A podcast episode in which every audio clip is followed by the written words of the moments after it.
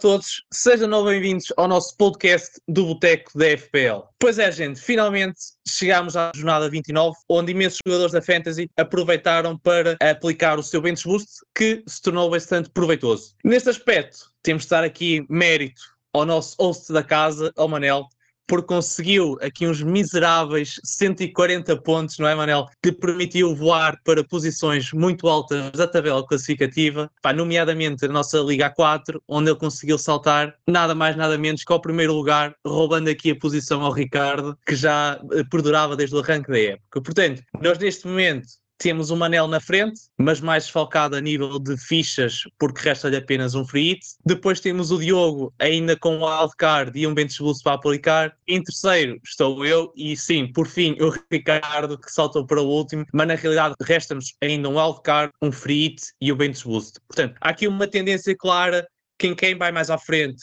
tem menos fichas e quem está mais para trás acaba por depois ter mais fichas, o que vai tornar aqui as conversas bastante animadas, porque por um lado temos alguns jogadores a tentar sobreviver e outros aqui a, estrategicamente a pensar onde aplicar as suas fichas. Exatamente. Manel, tu que estás aí nas altas posições da tabela classificativa, eu não consigo ver, o Ricardo muito menos, mas o que é que está a acontecer aí no topo da nossa liga? Como tu já disseste, a malta que, que teve aqui boas prestações ativou chips nesta jornada e, portanto, queria dar aqui três notas em relação à nossa liga. Primeiro, parabenizar o Miguel Crua, que fez uns magníficos 135 pontos com o bench boost ativo. Isto permitiu-lhe ascender aqui ao segundo lugar, ultrapassando o Francisco, que se ficou pelos 101 pontos, tal como o Tiago Matos, mas atenção, é de referir que nenhum dos dois ativou o bench boost, portanto 101 pontos é uma pontuação fantástica, quer para o Tiago, quer para o Francisco, que continuam aqui no pódio. E depois destacar também os 142 pontos do Tiago Pereira, que o recolocaram no nosso top 5 e bem perto da luta pelo pódio.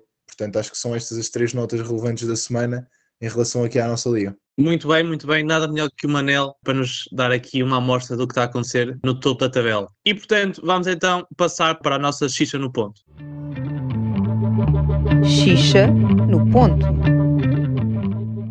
Vamos lá, gente. Portanto, esta jornada já não vai haver aqui jogos duplos.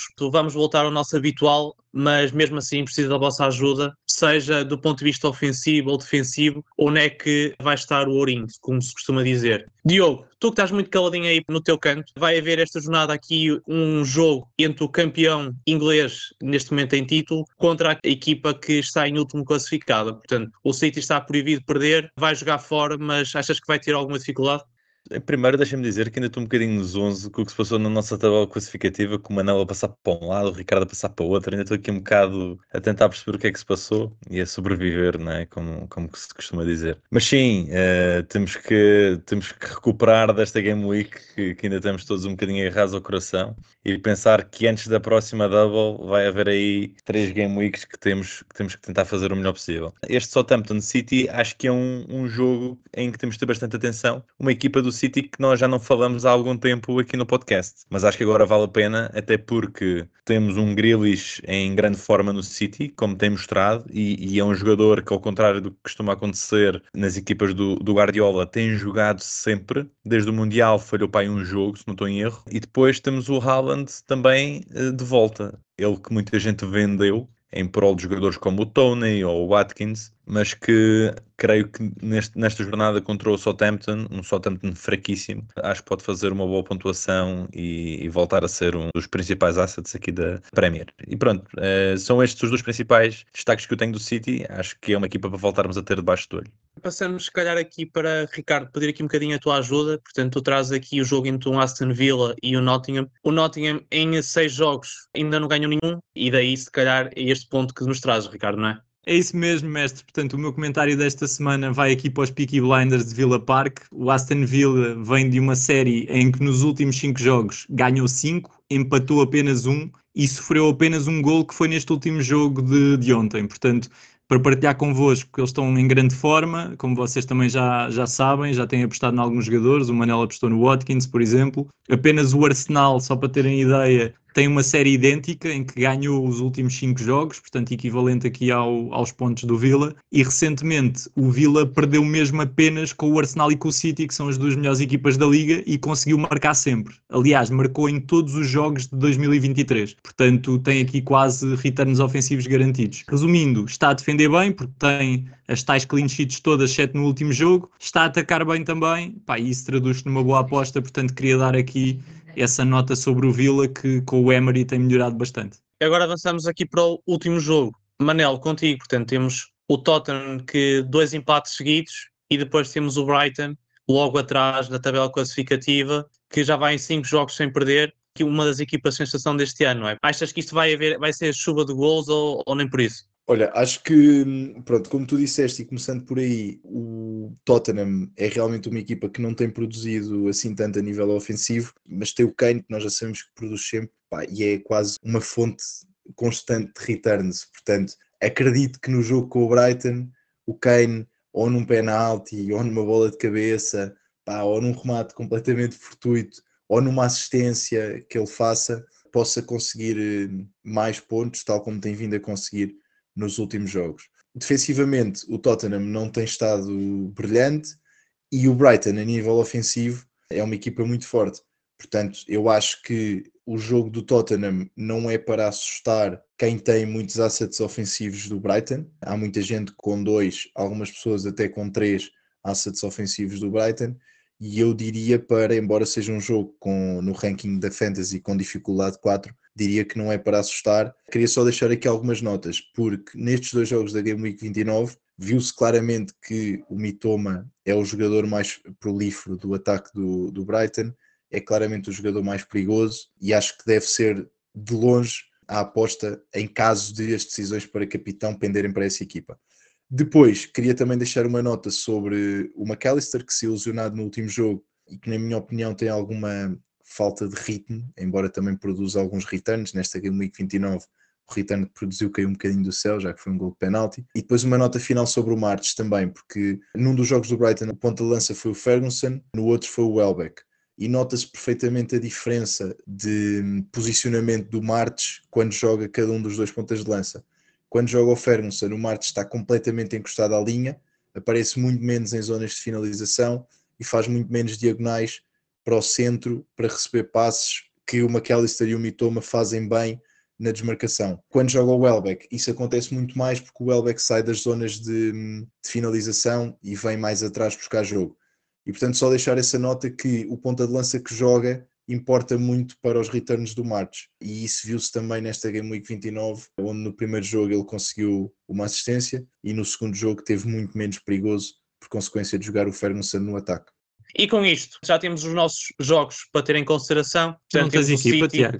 É só moderação. Bem, Estás cansado, eu, Estás cansado. Eu hoje estou cansado. Depois da, depois da costa que o, Manel, que o Manel nos deu, eu estou um bocadinho abatido, portanto, deixo-me falar por hoje. Como Passo. não tens equipa, deixa-me só dizer-te que o Manchester United também tem um jogo acessível contra o Everton e, portanto, acho que tal como o Diogo disse para para o City, também claramente as equipas de Manchester vão ser as que ofensivamente e defensivamente vão dar mais garantias este fim de semana. Portanto, só para ficar essa nota também para a malta.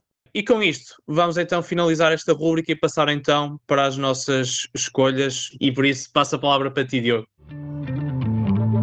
Bitite à casa. É isso, malta. Bora lá com o nosso Bitite à casa. Começamos já diretamente com o Bay. Começo por ti, Tiago. Tens aqui apostas eh, em jogadores que já falamos, o Watkins e o Grealish. Achas que são jogadores que vão continuar a render como têm rendido? O Watkins acho que tem altamente forma e vai ter jogos minimamente acessíveis, portanto, quem o tem acho que é, é manter as apostas. O Grealish, não sabemos bem quando é que é o regresso do, do Foden, porque quando voltar pode começar a rodar, mas acho que nas próximas duas jornadas, pelo menos, acho que o Grealish vai ser titular. Portanto, se alguém tiver a pensar colocar o wildcard, eh, entretanto, e agora conseguir buscar o Grealish só para se proteger nestas duas jornadas, acho que pode ser aqui uma, uma boa aposta. Sem dúvida. Continuando nesta senda, Manel, depois de o teres vendido, estás agora a recomendar o Haaland, está na hora de o trazer de volta?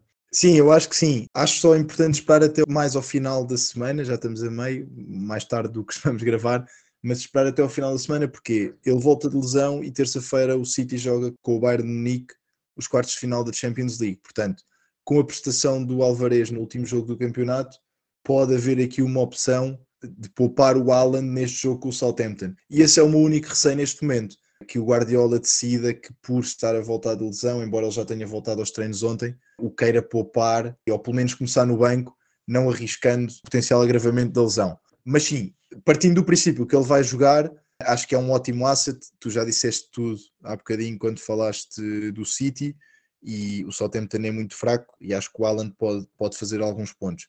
Queria só também acrescentar que as duas equipas de Manchester e o Brighton, estas três têm blank na 32 e depois jogam duas na 34. Portanto, pode haver também aqui uma opção de ter um, um fluxo estável de, de, de, returns ou de, ou de potenciais aparições na 32 e na 34, em vez de optar por ter estes jogadores, comprar estes jogadores com blank que depois jogam dois jogos na 34. É uma questão de Exatamente. estratégia e das chips que, que para quem não tem para quem não tem free hits bons como o Manel tem, uh, pode, ser, uh, pode ser importante ter essa estratégia em mente de tentar não ir buscar demasiados jogadores que têm depois blank na 32 Exatamente. pode, pode desfalcar a equipa. Passando aqui para o Ricardo, o Ricardo tem aqui uma lógica um bocadinho diferente, ou, ou tem uma opção uh, consoante as pessoas tenham free hit ou não. Portanto, Ricardo, queres explicar? Sim, posso explicar. Para já só dizer que o Manel está tão entusiasmado que já mistura aquilo que é recomendações para os nossos ouvintes com as recomendações para a equipa dele. Portanto, ele recomenda os buys da equipa dele, porque está a recomendar um buy de um jogador que tem 73% de ownership, tipo, recorde. Está perdido o homem, está perdido. Bom, mas Pá, queria, só, queria só dizer-te que 90% em cada 100 top 10K managers, 90% vendeu o Alan. Está bem, está bem, está bem. Tá deixe, deixe só esse número, Ricardo, deixe só esse número. Está bem, está bem, mano. Olha, eu vou-te ajudar, pá, mas eu vou-te guiar. Portanto, tenho aqui uma nota para quem vai usar Frit na 32 e tenho também a mesma visão, mas para quem não vai usar Frit na 32, porque eu acho que faz toda a diferença por causa disto que o Manel explicou. Há equipas que têm blank e outras que não têm blank. Portanto, o meu buy para quem vai com Frit na 32 é um jogador do Manchester United ou City, tenho Dalot e Grealish, por exemplo, mas para quem não vai com Frit na 32, isto são claramente jogadores a evitar. Jogadores que não vão ter blank, são boas opções para quem não vai usar Frit. Exemplos disso são, por exemplo, o Minx ou o próprio Gabriel Jesus. Para dar aqui alguns exemplos, porque eu acho que é mesmo completamente antagónico a estratégia de quem vai usar chip ou não vai usar chip na jornada blank. Sem dúvida, são equipas que são muito apetecíveis neste momento, aquelas que vão ter blank porque estão, estão em forma e os jogadores podem fazer bastantes pontos, mas depois pode trazer um, um amargo de boca na jornada 32 quando a equipa ficar desfalcada. Passamos agora ao hold. Tiago, tens aqui Salah e Rashford, achas que continuam a valer a pena o, o rei egípcio? Salah acho que é aposta, aposta óbvia de manter, portanto, por mais que ele tenha, como tu disseste há pouco, começado no banco no último jogo, isso também pode ser derivado do acumular de jogos em curto espaço de tempo, e ele vai jogar na 32, onde há muitos jogadores que não vão fazer, portanto, é evitar nesta fase vender este tipo de jogadores para prevenir a jornada 32 e depois na 33 é uma jornada dupla, portanto, quem tem Salah acho que é a manter. O Rashford foi o um nome partilhado antes do jogo de hoje, visto que no, no, primeiro jogo desta jornada ele não faturou, mas hoje acabou por marcar pá, e vai continuar a ser a figura sempre do ataque do United, portanto, independentemente do que eles coloquem lá à frente, é sempre o Rashford e vai ter aqui uma série de dois jogos minimamente fáceis contra o Everton e contra o Nottingham, Double Game Week na 33, portanto acho que não há dúvidas que é também para manter o Rashford.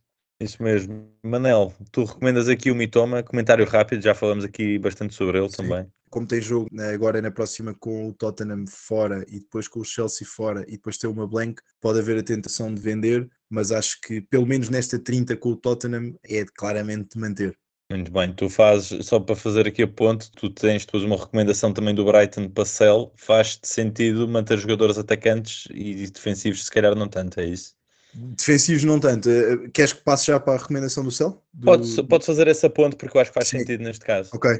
Sim, o meu Cell é o Estupinhã porque o Brighton nestes dois jogos pareceu algo frágil defensivamente, principalmente no jogo com o Bournemouth. A clean sheet foi obrigar a ser do Espírito Santo, mas sim, acho que os assets ofensivos são de manter, porque o Brighton tem um pendor ofensivo muito grande, defensivamente eu duvido que eles consigam ficar a zeros, quer contra o Tottenham, quer contra o Chelsea. Exatamente. Ricardo, ainda no hold, tens aqui a mesma lógica, não é? Tens, tens Haaland uh, para quem tem free hit e depois tens uh, malta do Arsenal, saca e defesas para quem não tem free hit. Sim, uh... resumidamente acho que nem vale a pena falar muito sobre o tema, é novamente o mesmo, que é para quem vai conferir apostar agora nas equipas de Manchester, portanto o Haaland e o Shaw manter. Desde... Não achas que o Haaland pode ser também a opção para quem uh, não tem free hit na mesma, porque pode sempre colocá-lo no banco. Há três lugares no banco, ele pode ser uma Repara, das opções. Depende, é? Sim, mas depende muito do estado do, do teu plantel, não é? Imagina, para quem ainda não usou chip nenhuma, como é o meu caso, eu neste momento estou com o fundo do depósito, ou seja, estou a fazer tudo para chegar com 11 jogadores a essa jornada sem dar hits, e é o que vai acontecer. Certo se não houver lesões ou castigos, e portanto não posso fazer um único move que me meta um jogador que não joga na 32. Portanto tenho esse nível de limitação. Quem tiver essa facilidade, claro que o Alan é excelente opção. Quem não tiver e não vai usar o free, é apostar em equipas que vão jogar. E as equipas que vão jogar que me parecem melhor posicionadas para estas jornadas é o Arsenal novamente, que está imbatível e continua a ganhar e a fazer muitos returns ofensivos, portanto o Saka e até a defesa do Arsenal é interessante nesta fase. O Arsenal, apesar de jogar fora com o Liverpool, não achas que pode sofrer? Eu acho que pode, mas também na realidade não tem sido assim tão óbvio quando é que eles têm clean sheet ou não. Eles têm tido clean sheets em jogos mais difíceis e têm vacilado às vezes em jogos mais fáceis. Portanto, acho que para quem tem esta estratégia de não gastar chips, pode ser uma opção manter os defesas. Obviamente que aqui os médios no, no, Arsenal são sempre mais valiosos, porque são aqueles que dão returns de forma mais garantida, e depois tens os do, os do Villa, que também são interessantes, com o Watkins, por exemplo, que é um hold, acho que nesta fase que faz sentido. Exatamente. Já agora, passando também aqui para ti no, no céu, tens o Martinelli, para quem tem free hit, uh, qual é a tua lógica de venda do Martinelli que tem estado em grande forma? Sim, epá, o Martinelli claramente da primeira vez que dissemos que era um céu óbvio, tu acho que até foste tu que na altura disseste que não te parecia ser um céu óbvio e acertaste na mousse, não é? O Martinelli a partir daí fartou-se de faturar e tem sido o jogador em melhor forma do ataque do Arsenal. Acho que neste momento baixou de forma, sinceramente, e acho que se tivermos que escolher quais é que são os jogadores que vão para o banco, não tenho dúvidas que o Gabriel Jesus vai ser sempre titular agora que está bem fisicamente, o Saka também vai ser sempre titular em condições normais e portanto acho que finalmente depois de tantos anúncios deste risco, acho que vai agora começar o risco do Martinelli e do Trossard começarem a rodar. Dos três da frente vai ser o mais arriscado de ter na equipa e portanto é o momento certo de o vender, que mais uma vez, e aqui dando props, Diogo, também o vendeste na altura certa. Portanto, acho que fizeste uma boa gestão do Martinelli, que tem dado muitos pontos, tem sido uma boa de família para muita gente. Até, até fico embaraçado com estes elogios assim, e, e quanto a Chilwell, e defe... nem sei bem o que dizer, quanto a Chilwell e defesa do, do Chelsea, diz lá.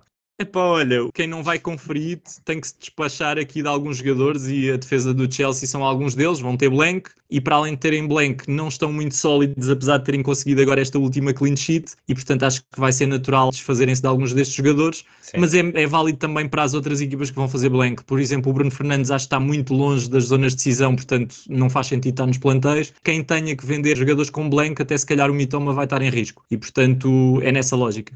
Eu aí estou um bocadinho com o Manel, acho que os defesas do, do Brighton são a primeira opção de venda antes do ataque. Sim, Mas, sim. concordo também. Tiago, tens Mitrovic, acho que torna-se um bocadinho óbvio para quem está a par da recente suspensão de acho que são oito jogos, se não estou em erro, depois de comportamentos menos próprios do, do homem, já esperados, não é? Era, era uma questão de tempo até acontecer. E depois tem João Félix, que é, que é assim, olha, Mitro, o Mitrovic foi, foi, uma escolha um bocadinho preguiçosa, mas pronto, é como tu dizes, eu, mas mesmo assim ainda há 3,6 é importante, é importante, no Mitrovic, é importante avisar os fica, mais desatentos. E, exatamente, para quem também ainda tem o Ronaldo na, na equipa. Uh, o caso do João Félix, pá, eu acho que é, isto é, o Chelsea é sempre, já muitas vezes falamos no Chelsea, e já estou naquela fase, como o Ricardo disse, acho que é vender o Chelsea todo porque não há um que se aproveite nem na defesa nem no ataque. No caso particular do Félix, é sempre aquele jogador que se calhar é o melhor jogador do Chelsea, mas depois acaba por ser aquele trapalhão à chegada à área. Ao contrário, por exemplo, do Havertz, que se calhar pode ter aqui maior presença a nível de golo, entre um e outro. Para quem for tolo e tiver os dois, venderia o João Félix, Pá, mas acho que seriam os dois para vender, tal como toda a, a linha de 11 jogadores do, do Chelsea. Enquanto isso, já fiz aqui a minha alteração para esta semana com base nos vossos inputs, portanto, vocês perceberem o quanto eu valorizo a vossa opinião, portanto, está feito, mal. Agora Muito bem, pensar. já a fazer, já a fazer transferências cedo para, para aproveitar os aumentos de preço. Aquilo que eu tenho notado também é que vocês estão todos com um preço da equipa uh, ali a arrasar o 100, tirando o Manel que está com 102, se não estou em erro. também é algo a ter em conta nestas coisas das, das transferências e que nunca falamos. Um, um dia destes abordamos esse tema. Com isto, passamos agora para as escolhas dos nossos capitães. Estrelas Michelin. É isso mesmo, Diogo. Portanto, chegou o momento de falarmos de capitães para vermos quais as estrelas Michelin que vão encher a barriga aos nossos hosts ou que vão deixá-los a passar fome. E, portanto, esta semana é aqui a semana de excitação do nosso host Manel e por isso vou deixá-lo explanarem primeiro aqui toda a sua teoria de quem é que devem ser os capitães desta semana. Vamos lá, Manel. Então, olha, uh, pronto, vão, as pessoas vão perceber aqui pelo, pelos nomes que vou apresentar porque é que tu estás com essa picardia, porque claramente vais discordar de mim, pelo menos num deles. Mas o, o primeiro que eu queria referir pá, é o Alan, porque se chegarmos à conclusão que ele joga, acho que é um jogador de comprar e de capitanear. Uh, acho que vai ser um jogador que vai, vai voltar em grande e, portanto, vai, vai fazer pontos. Depois, a outra opção que eu trouxe é o Martinelli. Pá, discordo completamente do Ricardo relativamente ao, ao facto do Martinelli ir para o banco.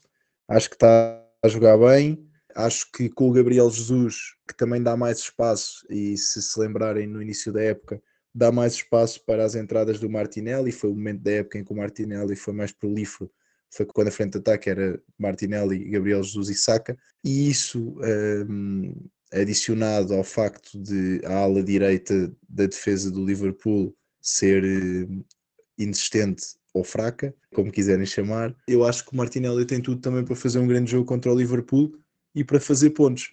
Olhem, o Haaland foi consensual, portanto o Manel aqui já, já explicou e acho que já falámos todos um bocadinho sobre isso. A outra opção que também foi mais consensual é o Rashford, apesar do, do Manel ter tido este devaneio de, de, recomendar um jogador que provavelmente não vai jogar. Mas quem é que quer explicar um bocadinho aqui? Queres tu, Tiago, sobre o Rashford? Qual é que é o teu racional? Ficaste desiludido com ele hoje ou continuaste a achar que é o único jogador que, que mete medo ali do, do United? Sim, estava à espera do hat-trick, mas pronto, não só também não se pode, não se pode queixar muito, marcou um gol e dois bonus points, portanto não é mau. O Rashford não há muito a falar, portanto vai jogar contra um Everton em casa, o, o United é sempre mais forte a jogar em casa, apesar que o Everton está um bocadinho melhor, já não perde há quatro jogos, acaba por ser uma boa aposta, mas no final do dia eu acho que o Alan, se jogar, mas é sempre uma incógnita do que é que vai acontecer, acho que é uma melhor aposta, diria eu. Acho que é Olha, deixa-me só passar aqui ao Diogo, porque ele tinha aqui também uns diferenciais interessantes. Diogo, queres partilhar aí quem é que pode ser outra opção, se calhar mais diferencial, porque nem toda a gente vai apostar nelas e que podem ser interessantes também? Sim, eu, eu acho que vai ser difícil fugir a estas duas opções que falamos, porque claramente são, são as mais óbvias ao olhar para o calendário. Mas bom, uh, tenho aqui o Watkins, o Aston Villa joga em casa contra o Forest e com a forma em que está o menino, e o Manel já referiu que neste momento parece que cada vez que a bola lhe toca nos pés entra na baliza. Pode ser aqui também uma opção diferencial, porque eu acho que as pessoas vão apostar mais em Haaland e Rashford, mas que acho que pode resultar, resultar muito bem. A outra opção é, é o Madison, só porque joga em casa contra o Bournemouth e continua a ser o único jogador do Leicester que de facto pode fazer sentido apostar. Isto se quiserem ser mesmo muito diferenciais. Mas olha, Diogo, deixa-me só. Eu também tenho aqui o Madison, mas na realidade eu vi o, o jogo de ontem do Leicester e só dizer-te que o Madison jogou lateral direito. Portanto, eu não sei se nós não temos que repensar um bocadinho o que é que na realidade vai ser o, o final da época deste Madison, porque o Leicester estava tão atrás e com o bloco defensivo tão recuado, e como o Ricardo não jogou na direita, o Madison era quase sempre o, o jogador que fechava a lateral direita, portanto esteve muito, muito longe sequer de estar em zona de perigo, portanto não sei se não temos que repensar aqui um bocadinho, apesar de claramente os jogos serem bons, de ele ter claramente uh, e de ser o jogador mais relevante do Leicester, acho que nesta fase ele está muito longe de, de, ser um jogador que tenha hipótese de marcar gols ou de fazer returns. Portanto, olha, vamos ver. Só para dizer que outra opção que pode ser interessante também, até porque não levou amarelos, é o Tony, e portanto também tem aqui alguma probabilidade de fazer Ricardo. uns returns interessantes. Deixa-me deixa só dar uma nota relativamente ao, ao Leicester, porque uhum. não, não esquecer que o Brendan Rodgers foi despedido, não é? E então isto pode alterar aqui algumas coisinhas relativamente ao próprio Leicester, nomeadamente eh, a estupidez de deixar o Ricardo no banco nestes últimos dois jogos pode deixar de acontecer e aquela, aquela decisão que ninguém percebeu do Ward de repente ir para o banco pode também ser revertida acho que é algo que temos que estar atentos agora na próxima jornada. Sim, tanto para o Leicester como para o Chelsea, na realidade, não é? Porque ao mudarem de treinador podem haver aqui algumas alterações no 11. Pronto, olhem, Exato. malta, vou aproveitar para fechar, só dar aqui a nota, Manel, não fiques chateado comigo, pá, eu estou-te só a picar porque já sabes, normalmente quando alguém passa pela liderança eu aproveito logo para iniciar aqui a época dos Mind Games e, portanto, neste momento saíste tu na rifa, pá, isto é um bom sinal, é sinal que, que andas lá em cima a brincar. Eu não estou chateado, eu, tô, eu acho que é isso mesmo, é um ótimo sinal e eu noto alguma consternação na tua voz, pá. Estou preocupado contigo, mas Achas? quero que tu, quero Não, que tu continues sólido porque vais, vais subir outra vez, não te preocupes. Ricardo, Não, mas como é que vais fazer isso quando eu for para primeiro na 38? Epá, ó Diogo, olha, para mim neste momento tu seres primeiro é, é quase uma. Nem sei o que dizer, pá, é um sonho cor-de-rosa, porque eu estou a tentar que tu vás para a primeira uma jornada este ano, já há 30 jornadas, portanto, eu só quero que tu vás lá uma vez, Diogo, vá lá, e que não seja a última, porque essa normalmente é mais dolorosa. Olha, vou fechar, pessoal. lá pelo meio das jornadas. É isso, é isso, é isso. Foi isto, malta. Hoje vou fechar aqui com uma fábula que acho que reflete o estado atual da FPL, intitulada por A Cigarra e a Formiga. Portanto, não sei se estão preparados para isto, mas vai ser um momento grande. Portanto, era uma vez duas cigarras que, desesperadas por estarem em último lugar no ranking da sua mini-league, decidiram usar as chips do ano inteiro para aparecerem no póster de abril das cigarras mais musculadas. Quando chegaram aos meses decisivos, em que precisavam das chips para sobreviver, ficaram a chorar enquanto olhavam para as formigas a refastelarem-se com os grandes banquetes nas jornadas decisivas para o título da FPL. Moral da história: o Manel e o Diogo não tiveram paciência e agora estão lixados com F grande, e por isso não percam os próximos episódios, que isto vai ser lindo, malta. Muito bom, muito bom. Muito bom.